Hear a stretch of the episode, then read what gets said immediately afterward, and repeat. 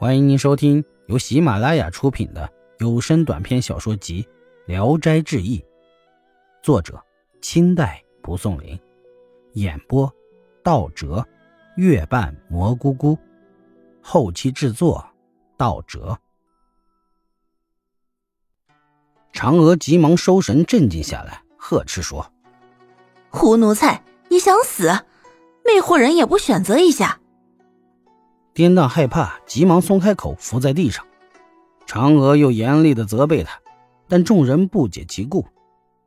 嫦娥对宗子美说：“颠当这婢子胡性不改，刚才差点被他愚弄。若不是我道业根深，很容易堕落进他的圈套。”自这以后，每见颠当，则自提防之。颠当羞愧畏惧，告诉宗子美说。我对于娘子的一手一足无不亲爱，但正因爱之深，不觉魅惑她就过分。如果说我有别的心，不但不敢有，我心里也不忍。宗子美把这实情告诉了嫦娥，嫦娥改变了对她的态度，如同当初一样。然而，因为嬉闹没有个节制，屡次劝诫宗子美，宗子美听不进去，因而大小的婢妇都效仿他们。真香侠戏。一天，两个婢女扶着一个婢女，扮作杨贵妃醉酒。两个婢女使了个眼色，趁这位婢女醉态朦胧之时，两人把手一放，婢女忽然就跌倒在台阶下，被摔的声音如同推倒了一堵墙。众人大声惊呼，近前一摸，装扮贵妃的婢女像贵妃一样，轰死于马尾坡，一命归西了。众人惧怕，赶快把这事告诉了主人。嫦娥惊骇地说：“闯祸了！我说的话怎么样？”去验看时，已不可救了。派人去告诉婢女的父亲。婢女的父亲某甲平素为人就无德行，哭闹着跑来，把女儿的尸体背到厅房里，又喊又骂。宗子美吓得关上门，不知道该怎么办才好。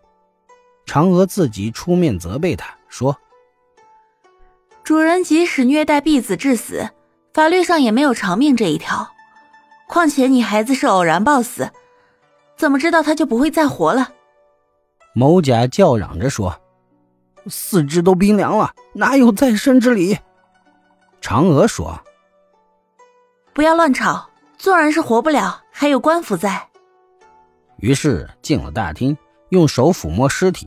婢女马上就苏醒过来，再用手扶之，随手而起。嫦娥反转来，愤怒地说：“婢子幸亏没死，贼奴才怎么这样无礼？可用绳子绑送官府。”某甲无话可说，长跪哀求饶恕。嫦娥说：“你既然知罪，暂且免于追究处分，但无赖小人反复无常，把你女儿留在这里，终是惹祸之根。”应该把他领回去。所购之原价若干，要赶快错办，如数送来。派人押送回去，让他请两三个村里的老人，在卷证后画押作保。完了之后，才把婢女叫来，让某甲自己问说：“呃，没有伤着吧？”婢女回答说：“没有。”就把婢女交给某甲，让他领走。事情处理完后。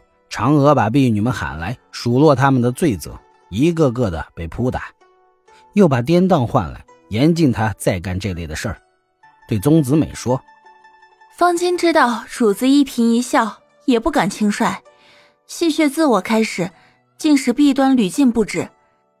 世间凡是哀伤的事属阴，欢乐者属阳，乐过了头就要走向反面，这是万物循环的规律。”婢子的祸殃是鬼神给我们的预告，再执迷不悟就要闯大祸了。宗子美听从了嫦娥的话，颠荡哭泣着要求嫦娥解脱他。嫦娥用手指着颠荡的耳朵，过了一会儿松开手。颠荡在迷茫中恍惚了一会儿，忽然间就如同大梦初醒，伏地便拜，高兴的手舞足蹈。自这以后。闺阁中清静严肃，没人敢再随便喧哗。那个婢子回到家中没有病，自己就死了。某甲因为赎婢子的钱赔偿不了，就请村中老者代为哀求怜悯。嫦娥答应了，又因婢女服侍主人的感情，施舍了一口棺木。宗子美常以无子为忧，嫦娥肚子中忽然听到了儿啼的声音，于是就用刀割破了左肋，取出婴儿，是个男孩。没有多久，嫦娥又怀孕了，又开刀破右肋，取出了个婴儿，是个女的。男孩很像他父亲，女孩很像他母亲。长大成人后，都与大户人家成了婚。易史是说。阳性走到极端，阴性就会产生，真是至理名言呐。不过家里边有个仙女，万幸的是让我享有极大的快乐，消除我的灾祸，并使我的生命延长，而致我不死。这个地方快乐极了，在那里终老天年就行了。而仙女为什么还有忧虑呢？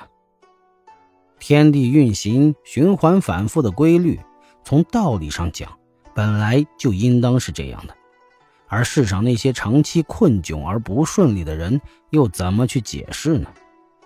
过去宋国有一个求仙而没能得到的人，往往说：“如果能做一天的神仙，那么我立刻死了也没有什么遗憾了。”所以我也不再笑话他了。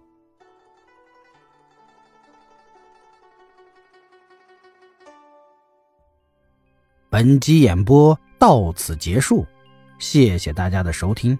喜欢请点赞、评论、订阅一下。